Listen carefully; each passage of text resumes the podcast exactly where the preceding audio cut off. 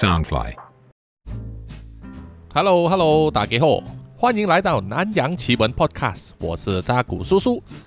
南洋奇闻是由 Soundfly 声音新翅膀监制，全球发行。本集上线的时候呢，啊，叔叔应该已经是在准备好这个行李哈，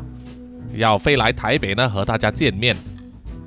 事隔两年多呢，再次出国啊，难免有一些紧张。而且这一次要带的东西蛮多的哈，叔叔很早呢就写了一张清单啊，要准备的东西，什么脚架啊、稳定器啊、充电宝啊，一些小小的纪念品啊，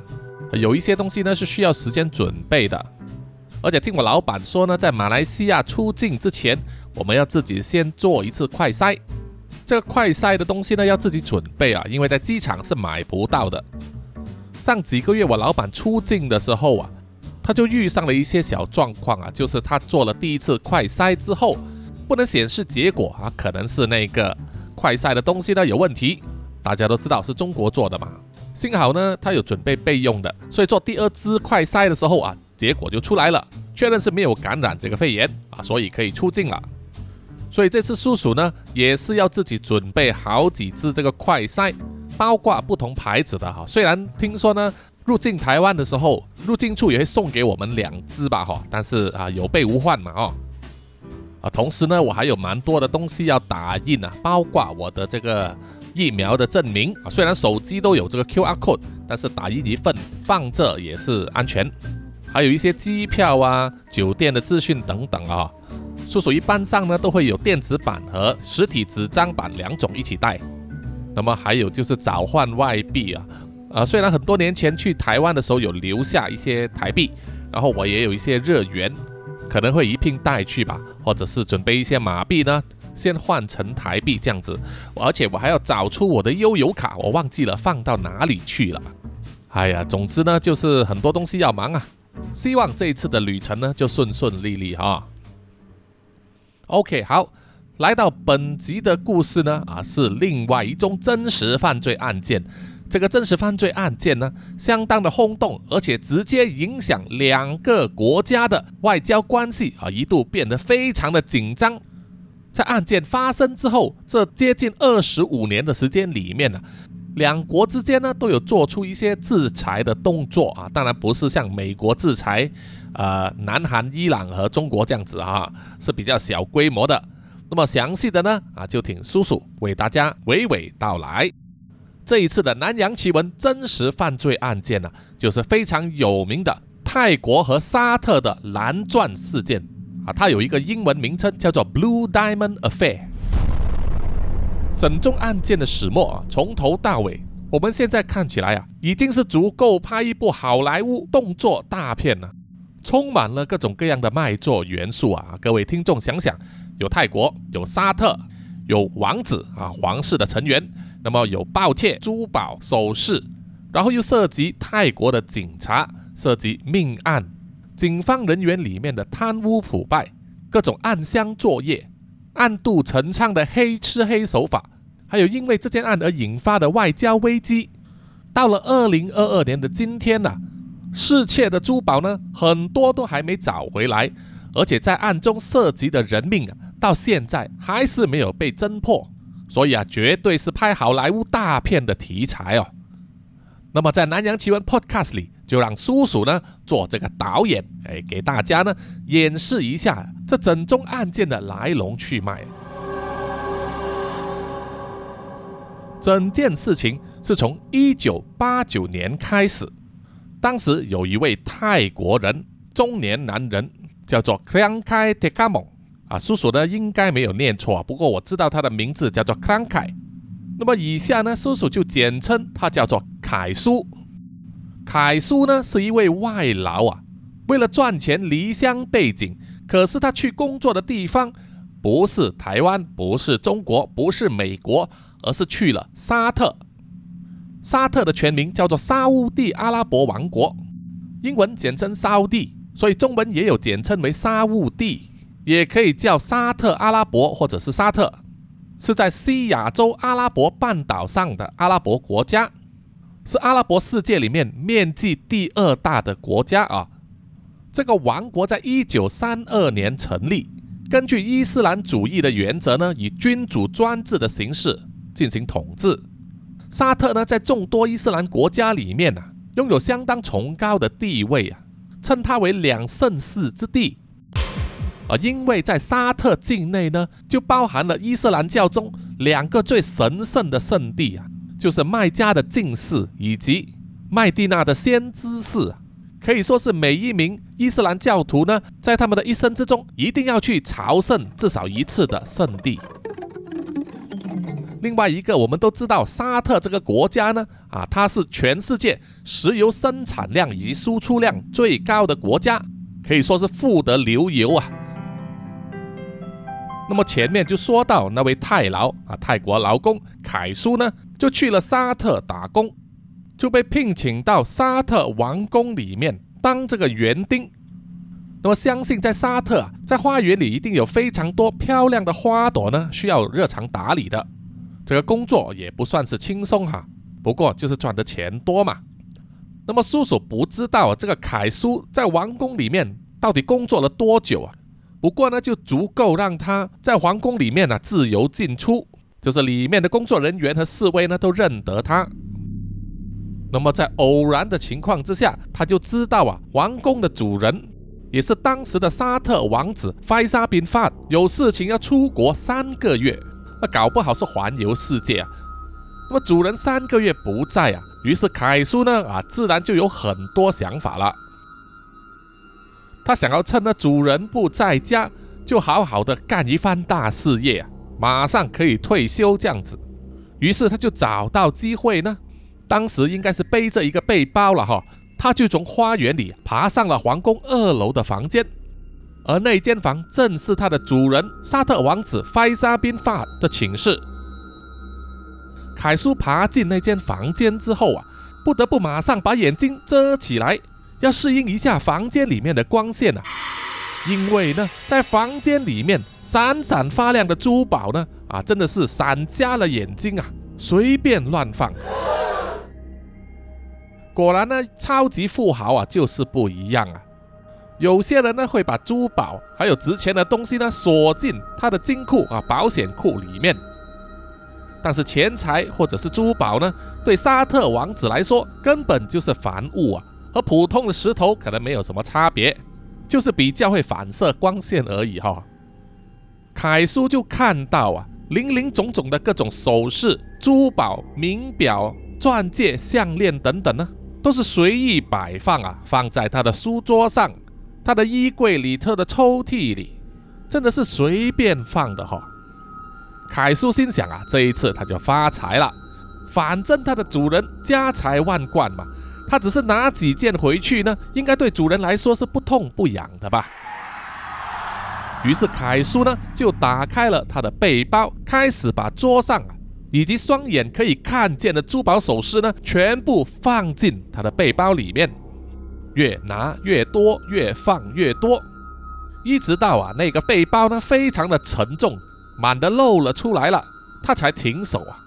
就背着这个沉重的背包呢，斯斯然的离开了王子的房间，回去他的住处。事后啊，才知道原来他在沙特王子抱歉的珠宝首饰放得满满一个背包的重量呢，居然达到九十一公斤，也就是两百磅，哈，比叔叔一个人的体重还重啊，也就是差不多等于两位女性听众的平均体重吧。而在这一堆珠宝里面呢，当中就包含了一颗。非常稀有、价值连城的五十卡拉蓝钻石。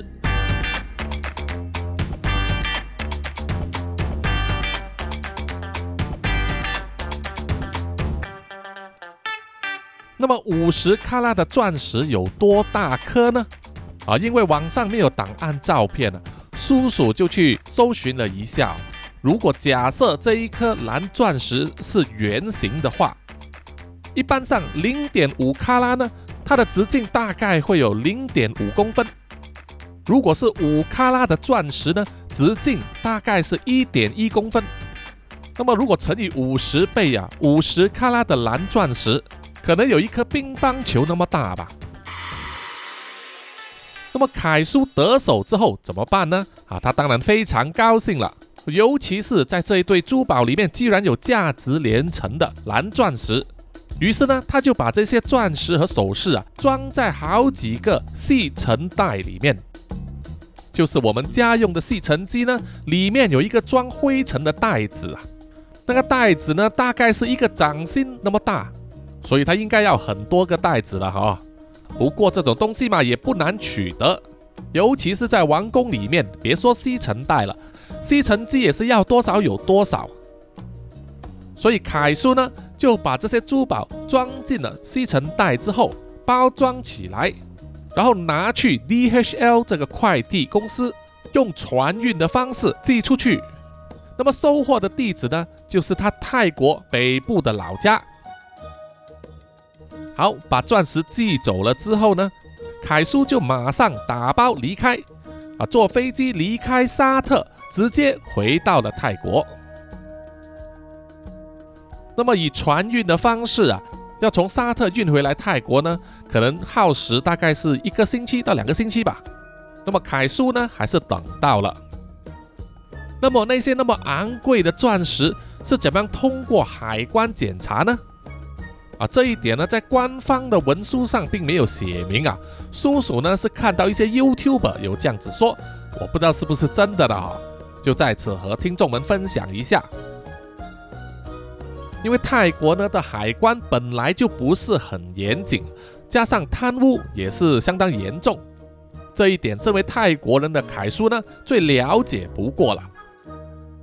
据说他在寄出包裹的时候呢，另外在上面贴了一个文件袋，并且在文件袋上面写了一段文字啊，大概就是说这个包裹里面呢并不含有任何色情刊物啊，就是小黄书。绝对不会麻烦到各位海关的大人呐，所以也请大人们呢高抬贵手啊！传说他写了这一段文字，而且呢还在这个文件袋里面放了厚厚一叠泰国钞票，很明显的这个用意就是要贿赂嘛。那么负责检查这些包裹的海关警察呢，看到文件袋上面写的文字，又看看里面的钞票啊，当然是会心动了哈。于是他就把整个文件袋呢从包裹上拆下来啊，自己带回家，让这个包裹呢过关啊。反正他都说明了没有含有色情刊物嘛，不会让他背黑锅的。又有钱拿啊，做这种人情呢何乐而不为？因此呢，这个装满钻石和首饰的包裹呢就安全抵达了凯叔的老家。那么凯叔拿到这一些钻石和珠宝之后啊，应该怎么样呢？当然是要卖钱嘛。他必须分批的卖啊，不能一次太多啊，怕引起注意。那么有些金饰还好，可是像是钻石这一类东西呢，就很难把它分离或者是拆件了哈。凯叔本身并不是珠宝工匠啊，没有办法把这些东西拆件，所以要把它们卖出来套现啊，就非常困难。因此，为了尽快脱手呢，凯叔就宁愿啊流血大拍卖，就以贱价卖出这些珠宝。那么，在凯叔老家当地的一名珠宝商人呢，叫做三 D 西达纳坎啊，以下呢叔叔就简称他叫做三哥。那么三哥就在市场上听到这些风声啊，于是就找上了凯叔，愿意啊去收购他手上的这一些钻石和珠宝。结果啊，就让三哥呢以非常低的价钱啊，简直是贱价，从凯叔手上买走了大部分的珠宝和首饰。就是说，如果那一批珠宝呢价值一百亿美金的话呢，搞不好三哥啊只是花了一百万，而且可能是泰铢，就全部买回来了哈。Nice。好，我们回到沙特那里呀。不知道是那位沙特王子环游世界三个月之后回宫，还是被其他工人呢提早发现了有珠宝失窃的事情啊。总之，他们发现了，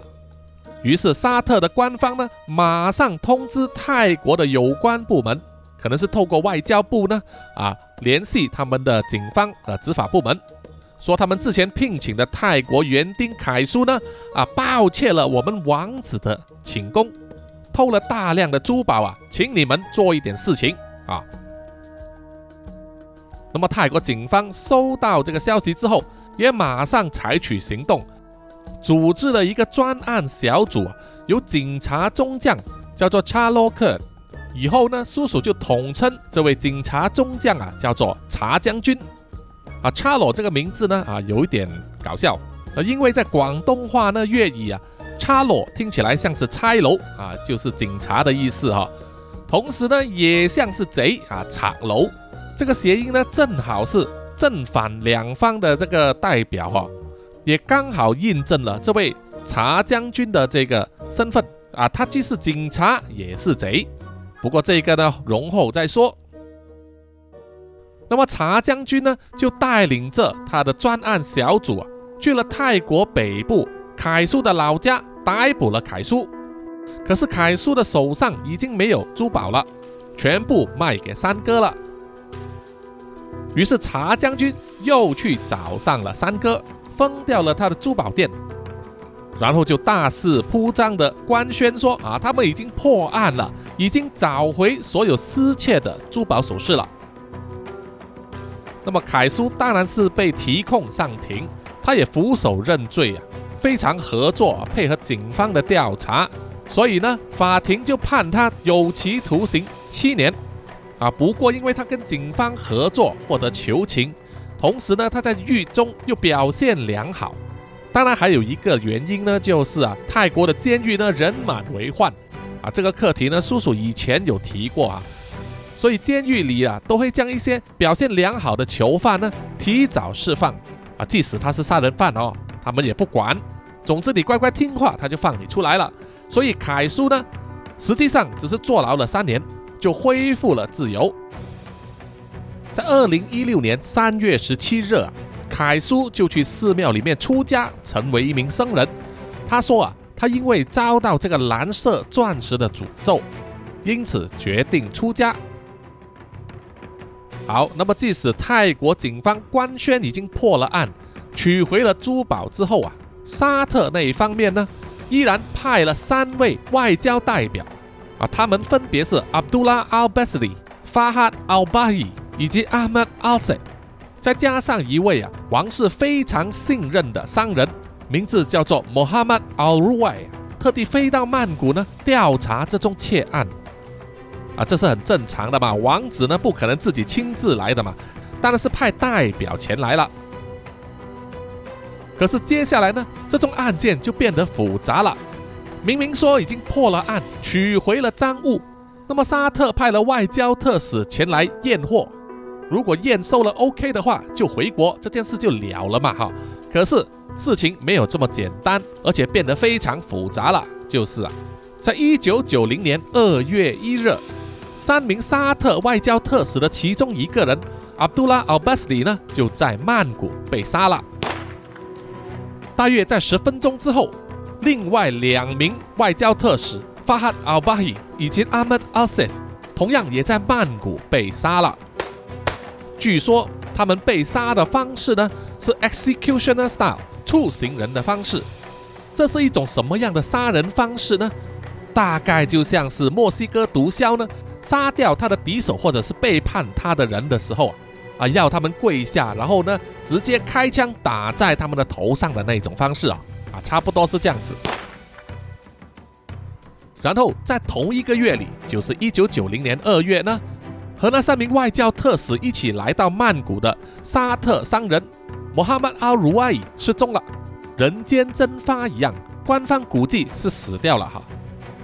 这四个人的命案呢，到今时今日依然没有破案。沙特那边。收到了这个消息之后啊，当然是非常震怒了。他们怀疑呢，下手的人是泰国警方啊，当中某一些涉及这个贪污的警察呢，下手把他的外交特使呢都干掉，来阻止他们调查这一宗蓝钻事件，或者是阻止他们把任何和案件有关的资料和详情呢传回给沙特皇室。那么有自己国家的人被干掉啊。沙特非常不爽，于是呢就把和泰国的外交关系呢降级。啊，要知道啊，在过去的三十多年来呢，泰国和沙特之间的邦交呢，不算是太过紧密。两国在对方的国家呢，并没有设下这个大使馆或者是领事馆只有一个代表处。那么现在把这个外交层级呢降级啊，几乎就是在断交的边缘了。此外，沙特呢还特别委任一位专家呢，叫做 Mohammad s a i k o j a 呃，叔叔以下就称呼他为柯先生，特地前往曼谷呢去追查有关外交特使以及那名商人的命案，还有这个蓝钻事件了。那么这位柯先生是何许人呢？啊，他是一名拥有三十五年经验的沙特外交官。他受命被派遣去曼谷调查这个蓝钻事件呢。原本他以为会待在泰国呢三个月，结果呢一待就待了好几年。那么从技术上讲呢，柯先生并不算是外交大使，而是比较低级别的所谓的代办。啊，这是因为前面说到嘛，哈，这个。蓝钻事件还有这个谋杀案发生之后，沙特就降低了和泰国的外交关系，这就使那一些在沙特工作的泰国工人呢，数量从二十几万人下降到一万多人，这样子呢就会使到泰国的经济啊，啊，他们本来就非常依赖在外国的泰国劳工呢寄钱回家啊，这样子会每年损失几十亿美元的外汇啊。那么这位留着小胡子的柯先生呢？虽然说是代办啊，但是你看他的样子呢，就像是一位密探或者特务出身的中年人啊，老当益壮啊。他还获得特别预准呢，配有自己的手枪，随时带在身上啊，因为他一直说泰国的警察针对他，要抓他。当泰国的报章去采访柯先生的时候啊。柯先生的言论呢，可以说是直言不讳，一点都不掩饰啊！因为他公开指责呢，泰国警方窃取了那些收回的赃物，还指责他们呢涉嫌杀害沙特的外交官以及商人，来掩饰他们自己内部的这种贪污行为。柯先生还说啊，他怀疑这些人呢被杀，是因为他们发现了关于盗窃的敏感信息，而且呀。负责调查沙特外交官被杀事件的泰国警官，其实是和那位沙特商人卢阿乙失踪的案件有关，但是后来呢，指控被撤销了。在一九九四年九月啊，柯先生还告诉《纽约时报》的采访记者啊说，泰国的警察呢，比政府本身呢还要大，还要难搞，而他本身作为一名穆斯林。一直留下来在泰国的原因呢，是因为他觉得自己啊在和魔鬼斗争啊。那么柯先生这一些话呢，被各大报章刊登以及转载之后啊，引起轩然大波，自然呢也对泰国政府以及警方呢造成巨大的压力。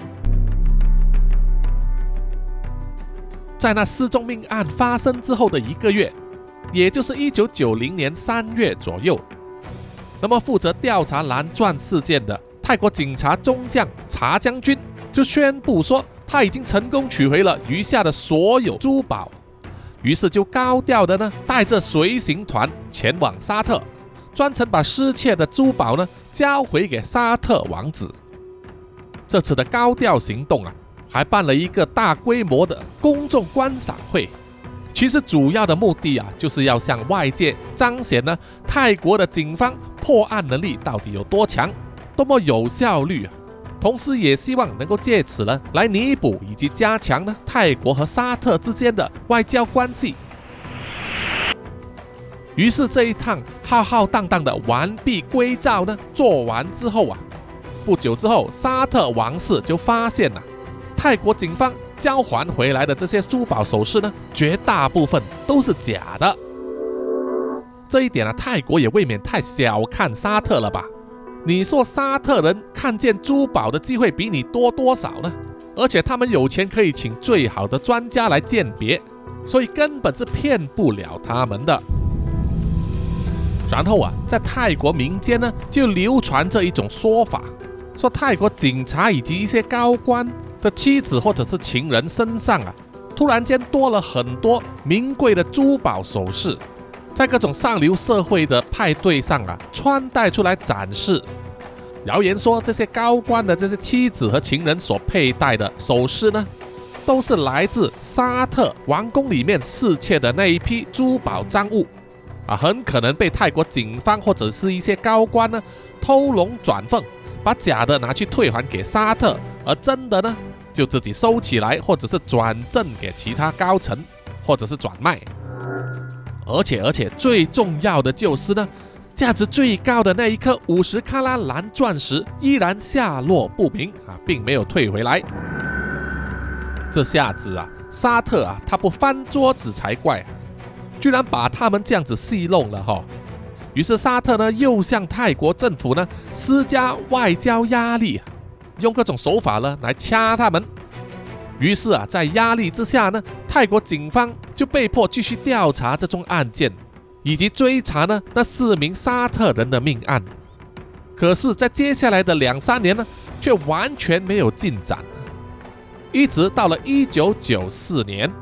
发生了另外一件事啊，就是那一名珠宝商人三哥呢，他之前从凯叔那里以贱价买到了那些珠宝首饰，后来就被警方呢查封了啊，就必须把这批珠宝赃物呢吐回出来。那么，在一九九四年的时候呢，三哥突然间被绑架了，而且还被严刑逼供。到底绑架他的是谁呢？啊，这个容后再说。在三哥被绑之后啊，不久，他的妻子以及儿子呢，就在曼谷郊外的高速大道上发生了致命车祸，命丧当场。那么，警方的监视人员呢，就说。啊，这一宗车祸呢的造祸原因是一宗意外啊，就是普通的车祸而已。可是，在之后啊，另外被法医进行这个尸检的时候，发现三哥的妻子和儿子呢，他们的头颅上都有致命的伤口，这就表示说，那宗车祸呢是被特意安排来掩饰他真正的死因的。而警方的监视人员呢，就在这一方面说了谎。对于这一宗案件呢，《华盛顿邮报》在访问沙特官方的时候啊，沙特的代表就说了一句：“泰国的监视人员呢，以为我们是傻瓜，但是啊，我们不会相信那只是单纯的车祸意外。”啊，当时呢就已经众说纷纭，说三哥被绑架，还有他的妻子儿子死亡呢，一定和蓝钻事件有关。而整件事的始作俑者呢，很可能是警察里面的人，而且官职不小啊。他们做了那么多事情呢，就是想要瞒过沙特王子。可是沙特方面呢，也不是傻瓜啊，哪有那么容易受骗呢？又过了几个月之后啊，就轮到查将军呢，被泰国警方逮捕。控告他策划绑架及谋杀珠宝商人三哥的妻子和儿子。查将军后来呀，因为私藏沙特的钻石珠宝赃物啊，而被定罪。尽管泰国最高法院在二零零九年十月的时候维持了对他的定罪以及死刑的判决，在盗窃和谋杀的指控方面呢，依然没有办法完成对查将军的提控啊。他依然保持清白。那么泰国方面呢？因为交出了查将军这个人头啊，说他们这位警察中将呢，在调查的时候啊，做这个黑吃黑啊，中饱私囊，自己收下了一部分的这个赃物，所以就把他抓到，并且判罪了哈。可是呢，沙特和泰国之间的外交关系啊，并没有因此而缓和。那位被杀的沙特商人。穆罕默德·鲁瓦伊二十年的追诉期限快要到达的时候啊，案件的调查进度好像又有了进展哦。在二零零零年的时候呢，这个沙特珠宝以及沙特特使相关的命案呢，就转交给泰国的特别调查组 （Thai Department of Special Investigation） 啊，简称 DSI 啊去进行。到了二零一零年一月。泰国的总检察署呢，以谋杀沙特商人穆罕默德·奥鲁拉伊的罪名呢，起诉了一名高级警察也就是泰国第五区警察局的局长 Somkit Budano，他也是一名中将。此外，还有另外四名警察同谋呢，一起被起诉，五个人一起在等待这个法院的审判。然而，到了二零一零年九月啊，尽管他们是被起诉的身份呢，那位警察局长 Somki 中将呢，居然被升级成为国家警察局长助理。到了二零一九年三月二十二日的时候。泰国最高法院还以缺乏证据为理由呢，宣判 Somki 以及另外四名同谋的警察呢无罪释放。这一个举动啊，同样也是令到沙特政府呢非常的不满、沮丧，以及对泰国政府的不信任啊。在这一宗珠宝盗窃以及沙特人被杀的案件还没有解决的时候啊。沙特呢降低了和泰国之间的外交关系吧。此外，还对泰国呢进行了一系列的制裁，包括呢就是禁止招聘泰国工人，禁止他们沙特人啊到泰国旅行，同时也停止他们国家的航空公司呢所有飞往泰国曼谷的航班，同时也命令啊全国上下所有的企业呢把他们的泰国雇员啊全部炒掉。改以其他国籍的人啊，比如说菲律宾、印尼等国家的雇员呢来代替。这一系列的制裁呢，不可避免的造成了在沙特境内泰国工人的数量啊急剧的下降，从一九八九年的二十万人下降到二零一一年呢只剩下一万人，以表示对泰国政府的抗议啊，一直到他们认为的正义呢得到伸张为止。那么，听众们啊，别小看这一系列的外交制裁哦，对泰国的航空业呢，其实是一个重大的打击。那么，航空业受到影响啊，自然也会影响到旅游业。那么，旅游业就是泰国的命根子啊，对不对？是泰国最大的外汇收入。所以在二零零九年九月的时候啊，泰国国际航空公司呢，就曾经试图啊和沙特进行谈判，希望能够恢复直飞的航班。因为当时呢，沙特是禁止这个泰国航空公司呢直飞到沙特，这对什么人影响最大呢？就是啊，泰国里面的伊斯兰教徒了。因为这样子，他们就不能飞到沙特境内的这个圣地麦加进行朝圣，所以让伊斯兰教徒呢对泰国政府很不满啊，一直对他们施压。经过多年的争取之后啊。最后，沙特呢也只是允许泰国航空公司以包机的方式啊，提供非常有限的航班，专门让泰国的伊斯兰教徒呢前往麦加进行朝圣。这已经是网开一面了。那么，泰国和沙特两国之间的这个外交僵局呢，一直持续到二零一零年呢。当时，泰国民主党的这个议员以及众议院的劳工委员会顾问。特别以最大的诚意啊，寻求沙特国王的原谅。他们签署了一个正式的道歉书，寻求了沙特国王的赦免啊，来恢复两国的外交关系。这一些努力呢，并没有啊完全恢复这个外交，但是啊，也是小有进步了哈。那个时候呢，沙特和泰国就达成协议啊，购买泰国的这个大米。两国的关系呢，一直到二零二二年呢一月的时候呢，才正式恢复。那么泰国总理还前往沙特和国王见面了，代表两国的邦交正式恢复。那么在这里呢，叔叔要特别为听众们呢科普一下哈，在亚洲有一个人道主义组织呢，叫做亚洲人权委员会 （Asian Human Rights Commission） 啊，简称 AHRC。他们订立了一条规矩啊，获得联合国以及美国的认同，就是不管是任何国家呢，执法人员不能在任何的情况之下对嫌犯进行折磨，来强迫他们招供。啊，就是说嫌犯呢也是有基本人权的，警察是不能对嫌犯严刑逼供、屈打成招的。不过啊，在泰国可不一样啊，泰国呢，他们国家并没有明文规定啊。执法人员不能对罪犯呢施以各种逼供的折磨，所以听众们要注意了啊！泰国并不是美国，他们的警察并不那么讲究人权的。因为对警察来说呢，用严刑逼供的方式啊，是最有效率、最低成本来破案的一个手法。与其花时间跟你耗啊去收集证据呢，直接揍你就对了啊，揍到你肯讲为止。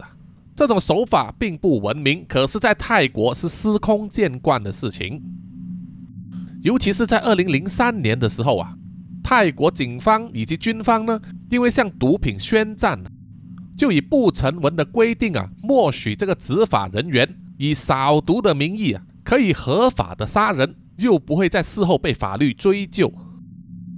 同时又通过金钱上的奖励、官制上面的晋升，以及用调治和开除作为威胁，来鼓励警察。对那些被指控为毒贩的人呢，直接枪决啊！特别是在当时的这个泰国总统他辛执政的期间呢，他曾经发表了一系列的公开声明，就将那些毒品交易商，也就是毒贩子啊，描绘成亚人类，说他们都是该死的。所以啊，在这一场和毒品宣战的战争期间呢，一共夺去了多达两千五百条的人命啊！当中有多少人是真正罪有应得，是该死的呢？啊，是一个未知之数。那么说回这一宗牵动到两个国家的蓝钻事件呢？以叔叔个人的看法呢，啊，会觉得说，整个案件呢，在由查将军领导的专案小组去了珠宝商人三哥那里，收缴回那一些沙特王国的珠宝赃物的时候啊。就已经开始黑吃黑了。老实说，以泰国警方内部啊，他们所得到的薪水呢，和收缴回来的任何一个沙特的这些珠宝赃物相比啊，根本就是九牛一毛。有多少个人啊，在看到这些珠宝首饰的时候，还能保持心如止水，不会利欲攻心呢？啊，叔叔相信啊，很难很难。而且听众们也可以想象得到啊，一共九十一公斤重的珠宝钻石，即使不包括那一颗五十克拉的蓝钻石啊，它们的价值也已经是一个天文数字啊。所以在查将军缴获这一批赃物的时候啊，要拿一部分去收买自己几个比较忠心的下属，去为他办事，效犬马之劳。甚至要他们在光天化日之下，在曼谷的街道上暗杀那几名沙特的外交特使啊，相信一点都不难。然后再为了保个平安呢，又另外拿一部分呢拿去上缴给自己的上司，或者是更上面的政治家，来换取人身安全的保护啊，绰绰有余了。在泰国，这个贪污枉法非常严重。而且有很多模棱两可的法律条文，即使是沙特那么有钱的国家，也没有办法跟他们耗啊！因为泰国政府呢，摆明就是摆烂了，你又能拿它怎么样呢？而总之呢，那五十克拉的蓝钻石到现在依然失踪，不知道啊是收藏在哪一个高官或者是政治家的豪宅的金库里面呢？那么沙特王国本来就是那么富有啊，少一颗钻石也不会有什么问题，对吧？就当做是劫富来济富了。像查将军这样子啊，即使呢被这个泰国政府以交人头的方式啊送出来顶罪，判了他死刑，那么后来啊又在泰王的特赦之下推翻了死刑，只让他一丝一丝的坐牢几年呐。那么查将军在出狱之后，虽然不能再回去当警察，可是没关系啊，他马上就去出家当个僧人。因为在泰国呢，啊有一条不成文的规定啊，就是如果一个人犯了罪之后，你去了寺庙出家，就代表你有意向善啊，诚心改过，那么你过去所犯的罪行呢，都获得赦免和原谅，你就不能以同样的罪名呢再去告他了哈。所以呀。查将军在出家之后啊，没有人能够拿他怎么样啊。那么谁知道他家里呢还收藏着多少这个沙特珠宝换回来的钱财呢？啊，对不对？所以梯度出家呢也是很划算的哈。所以他也算是啊对泰国法律呢一个活生生的讽刺和荒谬的例子了。好，本期的南洋奇闻呢就到此结束了哈，谢谢各位听众的收听。欢迎大家呢到南洋奇闻的 IG、Facebook、YouTube、Apple Podcast、Mixer Box，还有 Pogo FM 里面给叔叔留言点赞的，谢谢大家。同时呢，也欢迎大家就是买咖啡赞助给叔叔哈，可以透过这个 Sound On、Mixer Box 或者是 Coffee 这个平台呢给叔叔买咖啡，让叔叔可以持续的用爱发电呢，做好这个南洋奇闻的节目。OK，谢谢大家。那么在结束之前呢，叔叔想另外说一件事啊，就是虽然过了有好几个星期了，但是啊，叔叔对于前中共领导人啊江泽民的去世呢，那么在网络上呢有多种不同的言论啊，有人说他该死，有人说他是一代伟人。不过啊，在叔叔的眼中呢，江泽民就是共产党的拥护者、支持者。以及造成了中国台湾、香港以及世界各个国家呢，今天这个局势的其中一个推手。所以啊，叔叔呢是诚心希望啊，江泽民在去世之后能够快一点啊投胎转生，最好啊马上投胎去，比如说乌鲁木齐啊、新疆啊、内蒙古啊、郑州这些地方。好好体验一下啊，在他维护的这个共产党系统里面的各种啊防疫措施、风控，天天戳喉咙，常常看当个韭菜的命啊，去体验社会主义铁拳的滋味吧哈。好，那么最后的最后呢啊，请让叔叔呢感谢所有赞助和支持南洋奇闻的听众们。首先呢就是南洋探险家 Jimmy Chin 和陈忠杰，然后啊就是南洋侦查员。二四公园、图子、Ralph 布、一直街、三十三、真爱笑、Sandy Lee、Kinas、洪志伟、蔡小桦、朱小妮、许家伟、李承德、苏国豪、洪新志、杨杰宇、，Kori Momo。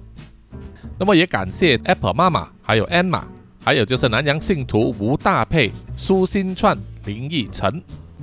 还有呢，就是南洋守护者嘉文、苏玉豪、李秉哲，好，谢谢你，谢谢大家。